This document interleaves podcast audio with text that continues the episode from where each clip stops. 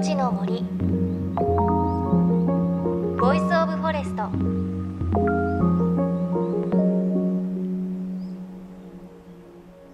おはようございます。高橋真理恵です。JFN38 局を結んでお送りします。命の森 Voice of Forest。この番組は森の頂上プロジェクトをはじめ全国に広がる植林活動や自然保護の取り組みにスポットを当てるプログラムです。各分野の森の賢人たちの声に耳を傾け森と共存する生き方を考えていきます。さあもう3月ですね。そして5日の土曜日は二十四節気の啓蟄。土の中で春を待っていた虫たちが暖かさを感じてそろそろかなともぞもぞと出てくるそんな季節です。まあ、虫といえば私結構忘れられない体験があってえ一昨年はブヨに刺されて足が象みたいに腫れてそして去年はマダニに刺されて病院に運ばれるというね結構散々な思いをしているんですがね今年は何の虫に刺されるんだろうなんてちょっとね ドキドキしていますが春はね虫たちがそうやって活動をね始める頃なので今年は仲良くできるとね いいななんて思いますがさそんな虫たち春になってこちらの里山でもそろそろ賑やかになってくるそんな季節なんでしょうか。今朝は埼玉県の自然豊かな地域秩父をクローズアップします。こちらではある NPO 団体がちょっと面白い取り組みを長年続けているんです。それがメープルシロップ作りです。秩父の森でなんとメープルシロップ取れるらしいんです。この後詳しくお話伺います。命の森 Voice of Forest。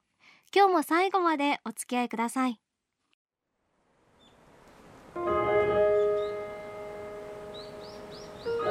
命の森。 Voice of Forest。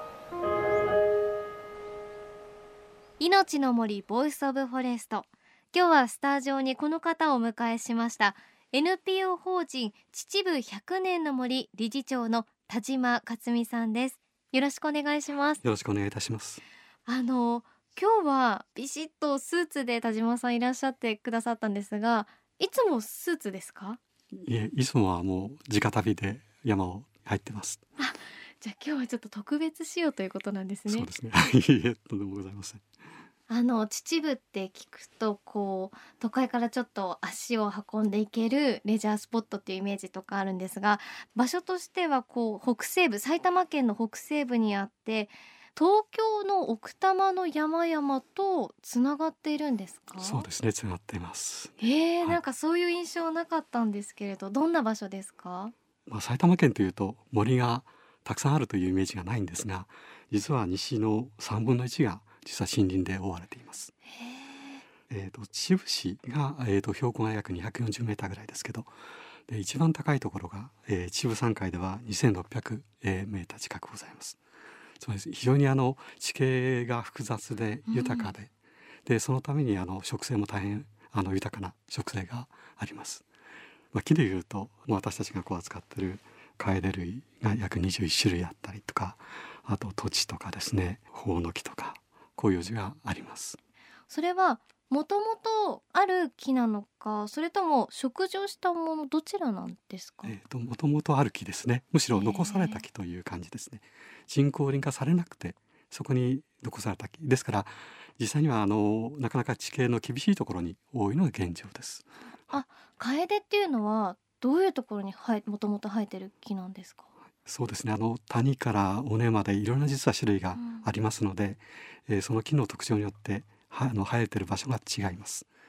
ただ私たちとてもその樹液がたくさん取れる木は実はイタヤカイデという木なんですが、ええ、これは実は沢の筋に沿ってたくさんあります。で大きな木になりますと直径1メートルを超えるような木もございます、えカエデってそんな大きい木なんですね。そうですね。はい。で、あのその秩父100年の森という団体が長年取り組んでいる面白い活動がメープルシロップ作りということなんですね。あのカエデの木からメープルシロップが取れるっていうのはなんとなく私でも知ってるんですが具体的にどっからどうやったらこうメープルシロップになるんですか？と実際にはまあ、樹液というとこうドロドロしたようなイメージがあるんですが、ええええ実は樹液というのはとてもあの楓の樹液はとても透明で、えーとても綺麗なんですね。であの1月のそうですね末から、まあ、3月にかけてなんですがほんの、えー、と1月から2月ぐらいの間に樹液が出出てきます。で直接木にですね、えー穴を開けましてでそこにホースをつないで、えータンクに受けるという形で樹液を取っています。で今日ここにこうその板谷楓の樹液っていうんですかね持ってきていただいたんですがこれはいつ取れた樹液ですか、はい、それはあの昨日取ったものですね。言い方が合ってるかわからないですけどほやほやなんですね。そうですね。ちょっと私拝見してあもう透明でお水みたいですね。サラッサラなんですね。あ匂いもしないんですけどこれを煮詰めるとメープルシロップになるんですね舐めさせていただいてもいいですか？今ちょっと手についたので。あまり甘さを感じないっていう表現で合ってますか？はい、そうかもしれません。えっ、とまあカナダのメープルシロップ大変有名ですけど、ええ。えっ、と実際にはそれはあの樹液をですね出てきた樹液をえっ、と40分の1にこう煮詰めて作るものなんですね。で私たちまだまだそのたくさん取れるわけではありませんので樹液をにその煮詰めてしまうと量がとても少なくなってしまうんでできたらその樹液そのものの形で利用するということを考えてそれがあのサイダーだったりとかしています。楓の木から出てきたその透明の樹液をメープルシロップにするとだいぶ減っちゃうのでサイダーとかにされてるんですか？そうですねそのままで、へえ、えどんな味なんですか？えー、とほのかに甘くてで爽やかな感じですね。はい、へええこのなんかその秩父のメープルシロップはここが特徴みたいなのありますか？どうしてもあのカナダのイメージが強いんで、ええ。えー匂いとか香りとかございますけど、えー、と日本のメープルはそういう派手やかさがないんですが、えーほのかな甘さがあってですね非常に上品なものだというふうに思います。なんか勝手に木から出てくる樹液がメープルシロップなんだと思ってたんですけれど、はいすごくこう貴重なものなんだなっていう感じがしてだいたい一本の木からどのくらいのはいメープルシロップにするとできるんですか、えー、1本だいたい平均20リッターぐらいというふうに考えています。ええええただ大変出る木がありましてそれはもう100リッター超えるようなものもあります。であまり樹液を取りすぎてしまうと今度は木を傷めてしまうんじゃないかという心配がありますので、うんまあ、取りすぎないようにそういうのはでできるだけこう穴を塞いでですね元に戻すということをしています。いや木によってじゃあすごくこう出る木とち出ない木みたいなのがあるんですね。そうですね、えはい。なんかそう聞くとすごくありがたいものだなっていう感じがしますが樹液って聞くと小学校の時にはい。カブトムシが寄ってきたそうですりとか、そういうイメージだけだったんですけど今聞いてると樹液ってそもそもなんだろうっていう疑問が湧いてきちゃったんですけど。あのそういうイメージが強いのと、ええ。あと漆の樹液がありますよね。痒くなるってやつそうでですすね、ね。はい、ですかから樹液で透明っていうのはちょっとなかなか結びつかないイメージなんで本当は別の言葉があればいいなというふうに思っています。でなぜこういう樹液の流動が始まってで止まるんですがでその後、えー、で板谷カイルですと4月の半ばぐらいから真っ黄色の花がつけます。でその後海洋が当然あの葉っぱが開いてくるんですがでですから葉っぱが広けば当然その葉っぱの蒸散とかですねあの、えー、と木の中には水が上がったりそれから下がったりということがあるんですがその前の時期にこういうことが起こる。で起こらない木もあるんですが起こるということ自身がやはりとても不思議ですのでむしろそうですねその不思議なところにあのずっと付き合ってまあいたいというか付き合っているとかそんなイメージでまだまだこれというあのあれがないもんですから。勝手な考えなんですけれど今聞いてるとその樹液が出た後に花が咲くってことは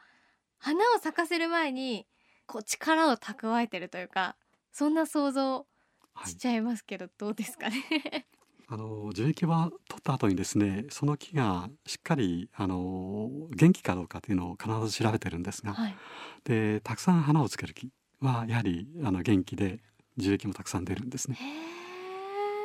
じゃあ樹液がいっぱいある木は元気。そういうふうに今は考えてます。えじゃあやっぱりなんか樹液を私たち人間もいただくとすごく体に良さそうですねそうですね。あのまあカリウムとかですね、ええ。あのそういうミネラル分もたくさん含んでますのであの甘さはほとんど初糖砂糖なんですが、うん。あのそれ以外にそのミネラル分とかが含まれてますので化粧品ですか？ええ。あのそれの機材として使われるようなこともありましてむしろあのお肌にとてもいいのかなっていう気がいたしますけれどどういうふうに使われるか私たちまだよくわかりませんがそういう引き合いもございます。JFN38 局では東日本大震災で被災した沿岸部に津波から命を守る森の防潮堤を作る森の頂上プロジェクトを支援する募金を受け付けています。この森の頂上プロジェクトに取り組んでいる AIU 損害保険株式会社では中小企業を災害や事故から守る損害保険のラインナップビジネスガードを提供。AIU では法人会納税協会会員からのビジネスガード新規契約企業1社に対しどんぐりの苗木1本を植樹する活動を行い被災地の復興全国の防災減災に取り組んでいます。詳しくは番組のブログをご覧ください。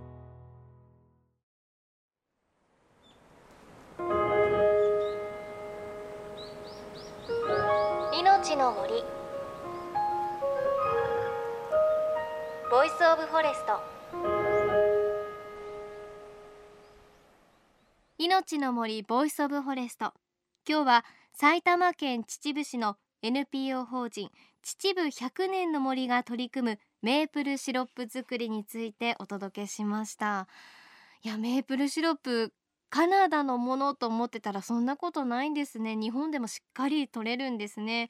あの先ほどこう昨日取ったばかりのカエデの樹液をね匂い嗅がせてもらって少し舐めさせてもらいましたが本当にサラッサラでお水みたいで匂いはしないですしまあ少し甘いかなっていう程度だったんですよね。でそれを煮詰めて、まあ、40分の1程度までこうコクコク煮詰めるとメープルシロップになるということで私もカエデの木からジャブジャブメープルシロップ出てると思ったので驚きでしたね。あのうん女性の方多いと思いますが私もパンケーキすごく好きでもうメープルシロップたっぷりかけて食べるのが好きなんですがちょっと変わりましたね考え方が。ありがたくいただこうと思いましたしあとはジャブジャブかけてお皿に残ったやつもちゃんと最後までペロリとねいただこうとお皿舐めるわけじゃないですけどパンケーキにつけて最後までいただこうというふうに思いました。皆さんはいかがでしょうか？さてこの活動についてなんですが詳しくは秩父100年の森のウェブサイトをご覧ください。そして来週なんですが来週は秩父100年の森が取り組む切らない林業についてお伝えします。このお話もとっても面白かったです。そして番組ではあなたの身近な森についてメッセージをお待ちしています。メッセージは番組ウェブサイトからお寄せください。うちの森とかうちの近くにはカエデの木があるよなんて方いらっしゃるでしょうか。命の森 Voice of Forest。お相手は高橋まりえでした。命の森。の森。 Voice of Forest。